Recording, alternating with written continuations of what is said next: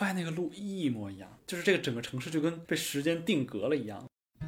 就有些时候不是想让人陪伴，而有些时候是觉得过于无聊。我我觉得有些时候其实是说不熟的果实最好。其实我觉得在这个年代，那种迁移的能力很重要。阿泽，北京男孩，爱好不多，刚好知足，讨厌剪草，却热爱自然，有点矛盾，但绝不纠结。来我家录音的那天，天气好的不得了，我看它像白杨树叶一样，在风里闪闪发亮。我觉得就是因为我毕业之后也在考虑这个事情，就是我要怎么样去选择我的职业，我的为此奋斗的这样的一个一个领域。那其实我我是之前试了有几个月在找，就跟我专业相关的这样的工作，但是在英国其实是很难的。嗯，就是艺术类的，因为一个是我们的语言就没有优势，然后再有一个其实很多的他们的招聘其实不会明着跟你讲，但是在暗地里很多东西都是倾向于本地人的。就比如说，他要你是 bilingual，但是这 bilingual 呢是是英语加一门欧洲语言。那如果这样的话，你想对英国人来说，他们也要学外语的嘛？那他们学外语学一门欧洲语言，那很轻松。或者是比如说这欧洲人来来这边找工作就很轻松。但是你说对亚洲人来说，是吧？对这个非英语母语者来说。欧洲之外语言的这个母语者来说，这就很难很难。那你得会多少门语言？得吹的够。嗯，对啊，那那这个这一门就卡住了。那那说，那他们说，哎，我们也是公平招聘呀，可是你就是不符合我们的标准啊。那这这个事情就，而且呢，他们这边就是就其实留英的一个最大的就是要拿 visa。嗯。那其实就很重要，就是他能不能给你这个 sponsorship。比如说在艺术行业里面，那确实是能够，就是。有资质的，有资质的就比较少，然后那个能达到那个钱的呢也比较少，能拿到那个要求那个最低工资也比较少，所以当时在想，我说如果这条路走不通，我能走哪条路？当时想法很简单，就是觉得哦，我毕业了，现在能能够有这样的一个机会，我觉得我如果不用，我就这样就回去了，我就觉得会非常不甘心，然后所以说那就试一试，那那确实是像在英国四大也好，八大也好，就审计。包括税务啊，就招聘的大户嘛，然后说去试一试，当然其实就抱着去试一试的心态，然后但是就是最后其实也也比较幸运，能也拿到了一个 offer，然后就就基本上就是就决定说，那就把它当成一个当成这个职业吧，就先干着吧。很优秀吧，应该是。也也没有。就他审计的话，他要求你的硬件是什么呢？就证书。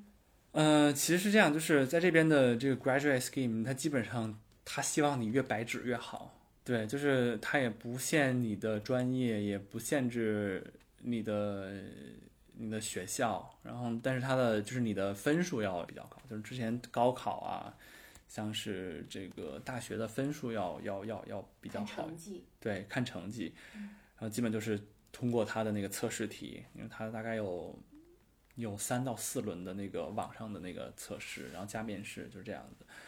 嗯，所以基本上就是他的招聘就是很制度化，就这些东西准备起来呢，也大概知道一个方向，就方向比较比较的明确。这样，就是其实您看很多留在英国的中国的学生，可能都会选择去做审计。就你现在算是入职吗？就是等待入职。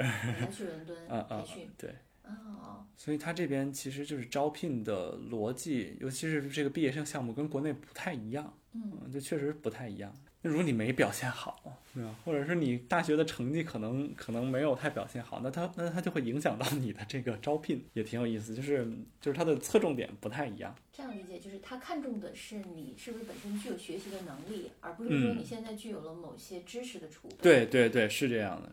就是你你的那个 certification 是以前你已经建立好的历史的一个积累，所以这东西其实我也是才理解。就是我之前听那个李志廷，帝国理工毕业的，然后他学学物理的。我之前听他一个采访，他说他的毕业之后很多同学去投行，我说当时就很迷惑，我说这个学物理的跟去投行有什么关系吗？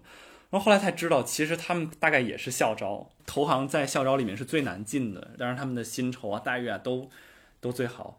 就这是他们的一个思路，跟我们那种就是你学什么去干什么的这种不太一样。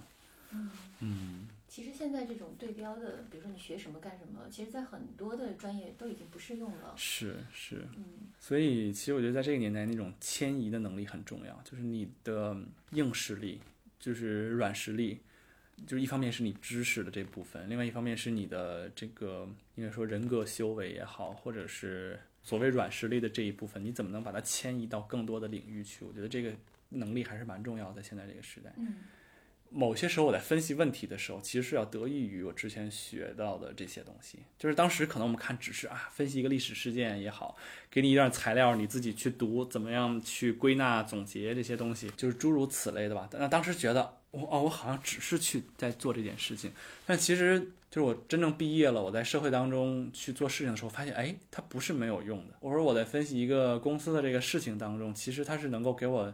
某些就是那种视角上面这些这些挺，就是能就突然觉得哎能迁移过来，这种感觉我觉得蛮好。嗯，你是就是这次应聘的时候才意识到这个的吗？对对对，这种顿悟其实是呃很很理想的一种状态，因为你在学的时候，其实不是那种很功利的，就是以目的为导向的感觉，我可以这样理解吗？其实它已经内化成就是你的学习的一种技能。对，就是学习的时候可能也是功利，就是说我就想怎么我就是怎么做这个题，对吧？我我怎么把这个题做好，怎么把这个分儿拿到？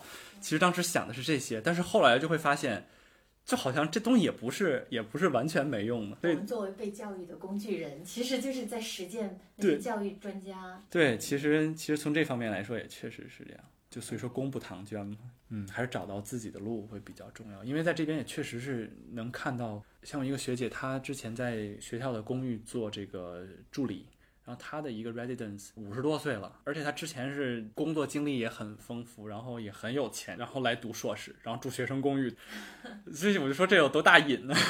那可能就是比如说她年轻的时候，可能是吧，当然具体的故事我也不清楚了，但是就脑补一下。所以我觉得就是受到高等教育是很有必要的，但是呢，可能也不是所有人都能够一时之间选择得了的。但是当你意识到这件事情的时候，其实你再去做也不晚。当然，我这样说可能也是一个很理想化的了，这样子。嗯，确实很奢侈的。嗯，其实是很奢侈的，是。有这样的新闻，但是总是发生在国外，好像嗯，在我对我们来说，其实是有一点难，确实是挺难的。我不知道您有没有这种这种感觉，就是。就是因为我们是一种其实很推崇经验的，就是从农业社会带过来的，很推崇经验。那这个，尤其上了岁数的人，其实不太能听得进去，尤其是晚辈的人 讲这些东西，所以，所以这个跟我们的文化没有关系。嗯，但是其实近两年，尤其是这个疫情结束之后，包括其实像我的很多研究生的同学，到现在还在挣扎的找工作，确实是比较难。得等，再再观察观察。今年就是因为之前我们老在说说这个大环境不好，当然就不仅仅是中国，就其实全世界都是这样，就整个经济的周期在这个波谷的这个地方。呃，之前在网上看到，在在这个新闻里听到，那都是他的，就觉得啊，是吧？现在经济不好，嗯，然后能能，然后就只是这样的一个概念。但是等比如说，当我们真的有身边的这同事就拿到 offer 了，然后又被撤掉了。又被无缘无故的撤掉了这样的事情的时候，我才真的知道什么叫大环境不好。就是这些大企业吧，就是因为他们今年出了很多比较奇特的事情，就是说像你签了合同还能再撤回去，给理由了吗？就是他们给的理由可能只是一个借口，就不点名了。这个企 可能几乎把，就这一年招的所有中国人都给都给撤了，然后有些可能是一个所，就是他们这一个地方的这个公司的这所有人都给撤掉。只是中国人吗？中国人比较多，那可能也会有外国人。比如说之前有人说说我们的这有的公司是说我们的这个招人的这个标准提高了啊，然后你现在就不符合我们的标准，这是一种；还有一种直接质疑你的招聘过程中不诚信，这个我觉得更可恶了，更难接受。什么叫做不诚信呢？成绩作假？就不知道，就不知道，他他他就是他只给了这么一个，他觉得你你有诚信问题在你的招聘过程当中。那咱们有申诉的渠道吗？这个真的就很难，所以他们就准备。我看小红书上也有人说说要起诉。不是还有学法律的同学吗？是，但是这种事情，说实话，在往年就闻所未闻。但反正这件事情确实把我们都吓得够呛。有一个更大的一个问题是说，就是 PSW 只能申请一次，然后他们有些人可能连工签都下了。他现在说要收回你的这个这个这个 sponsor，要收回你的签证，要收回你的这个工作，那等于你现在连这个之前的 PSW 也也也回不去，就没有 visa。所以其实就是我们在这样的一个大环境当中生活，是要有有某些心理准备，然后要要做某些物质上的准备的。其实是你有没有想过，假设你没有找到这个工作，你就 Plan B 是什么？因为跟我爸跟我爸妈当时就约法三章，他就说到今年六月份，我如果找不到工作就回国。回国之后具体是做什么的？我觉得回国之后，可能我的热情还是在艺术啊这些这些领域。如因为如果我没有像这种生存的压力，或者是这种签证的压力，我可能还是会去想去做我喜欢的这些这些领域，有热情的一些领域。咱们的专业是就叫艺术史，嗯，艺术史，就之前嗯在国内有没有做过相关的工作呢？之前可能就实习有过，考古所，嗯，可能我比较有 passion 这些领域，那就是拍卖行啊，或者像艺术艺术的这些艺术品经销商，应该说是像这样的画廊，啊，像博物馆啊，像包括像像这种考古所，就这些体制内、体制外的，其实跟这相关的，我还都是觉得还还还蛮不错的 这样。之前的那个体验感很好吗？实习？体验感其实还就因为因为实习可能时间也比较短，然后基本上大部分人都比较兴奋那种样子。然后呢，确实就是觉得每天跟，比如说跟这些可能只有书上才能看到的这些标本打交道，我觉得这这是其实是件非常很享受的这些事情。嗯，是在哪儿？北京？在景德镇，所以我觉得这一年我学到最多的就是人要为自己打算了。比如在家里有父母打算，然后在学校其实是你你要考试啊，你要去申这个申那个，那老师都说的很明白了，你这个 DDL 是什么，那个 DDL 是什么，你你就按照这个时间表去办就好了。我觉得真正我毕业之后，就就就其实说进入到社会之后吧，就才知道有很多事情是你要就自己为自己去考虑。你你比如找工作这些事情也没有人催你，然后呢，这个这个。自我驱动的。对对对，其实是一个自我驱动的。我觉得这个其实我学到挺多的。我也我也我也觉得我出国这两年来，我觉得学到很多，就是自理能力也要真的比以前好了很多。虽然说在在大学的时候也住校，离家也离得很远那样子，但是跟这边感觉还是不一样。你觉得其实你象牙塔里面的那个天空，还真的就只是那一小片，你要 对要在在英国可以对对迅速对成为那个大厨，然后还剪草专家。我觉得现在像最近最近就是，比如说给墙抹腻子，然后呢去去是花园什么割草啊，然后这个我说我说我这在人生的前二十多年我都没有见过草这种，我就我就我说基本都没有摸到过这种草这种东西，就是就是就别提割草了。啊，然后还有像包括这种实木家具怎么怎么抛光，怎么打烂，就这这就从来没接触过在国内。你是一个太过分有责任感的人吧？就是，就确实是怕，也也确实很很害怕。就是说你，因为是这样，就是不知道他的标准是什么，所以我只能是按照我想到的最高的标准去给他做。就是我我可以多做一些，但是呢，我要做不到他那个标准，那我就该被罚了。我就在想着这样。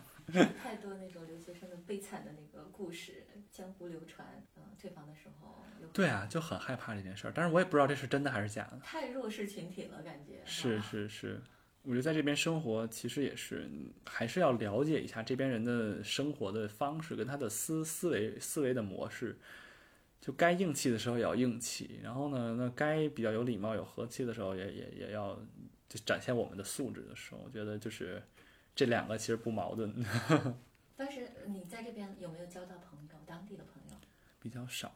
说实话，我们上上学那一年还是其实是疫情影响下的，然后就基本上就是上课也是要分几波上。呃，我们有门课就是，比如说可能这一班里边有有二十个人，那么就是前一个小时前十个人上，后一个小时然后后边那个十个人上，就像这样子。然后所以基本上抱团的都是中国人，你，跟中国同学，所以当地的朋友其实交到的并不多。我觉得这可能也是我的一个比较遗憾的地方。然后第二年又基本上都是自己一个人住，所以就更就没有这种机会。第二年就毕业了呗。对对对，嗯，当时在做什么呢？留下来。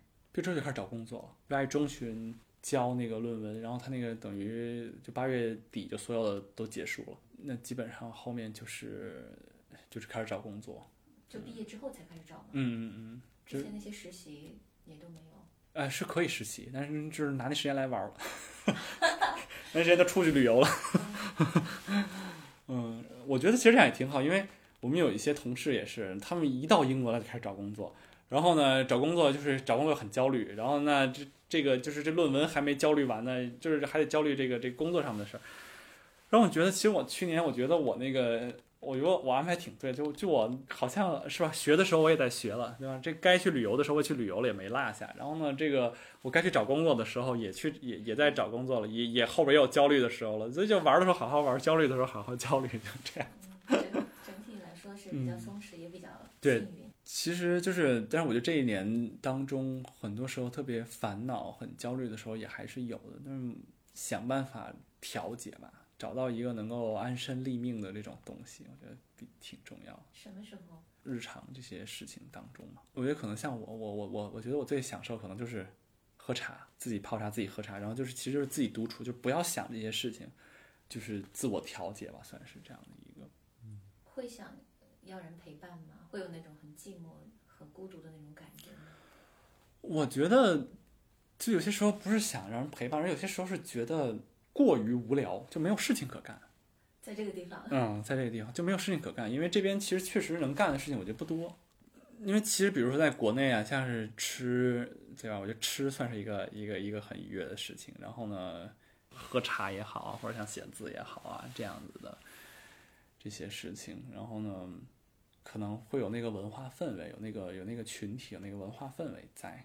嗯，可能这边呢，就是比较小众了你的爱好。就是文化上文化上会有某种疏离感，这是第一个。然后第二就是，你看四点钟过后，这商店都关门了，然后就就你看街上就就开始就就只有酒吧早在营业，上还十一点才开门的周然后就不知道干什么。这个运动呢？不爱吗？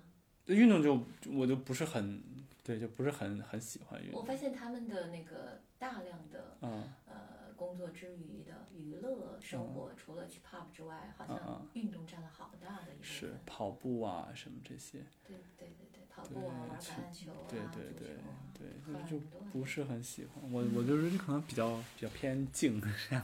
你后面还要留下来，但我觉得可能到伦敦的那个氛围就会不一样吧，因为可能会认识更多的朋友啊，然后有同事啊这些，我觉得可能还是不一样。因为因为因为确实到现在，尤其是去年毕业之后，就是我的同学都回家了，然后呢，在爱丁堡的也很少了，要要去找工作，可能都去去去伦敦啊，去这些地方去找工作。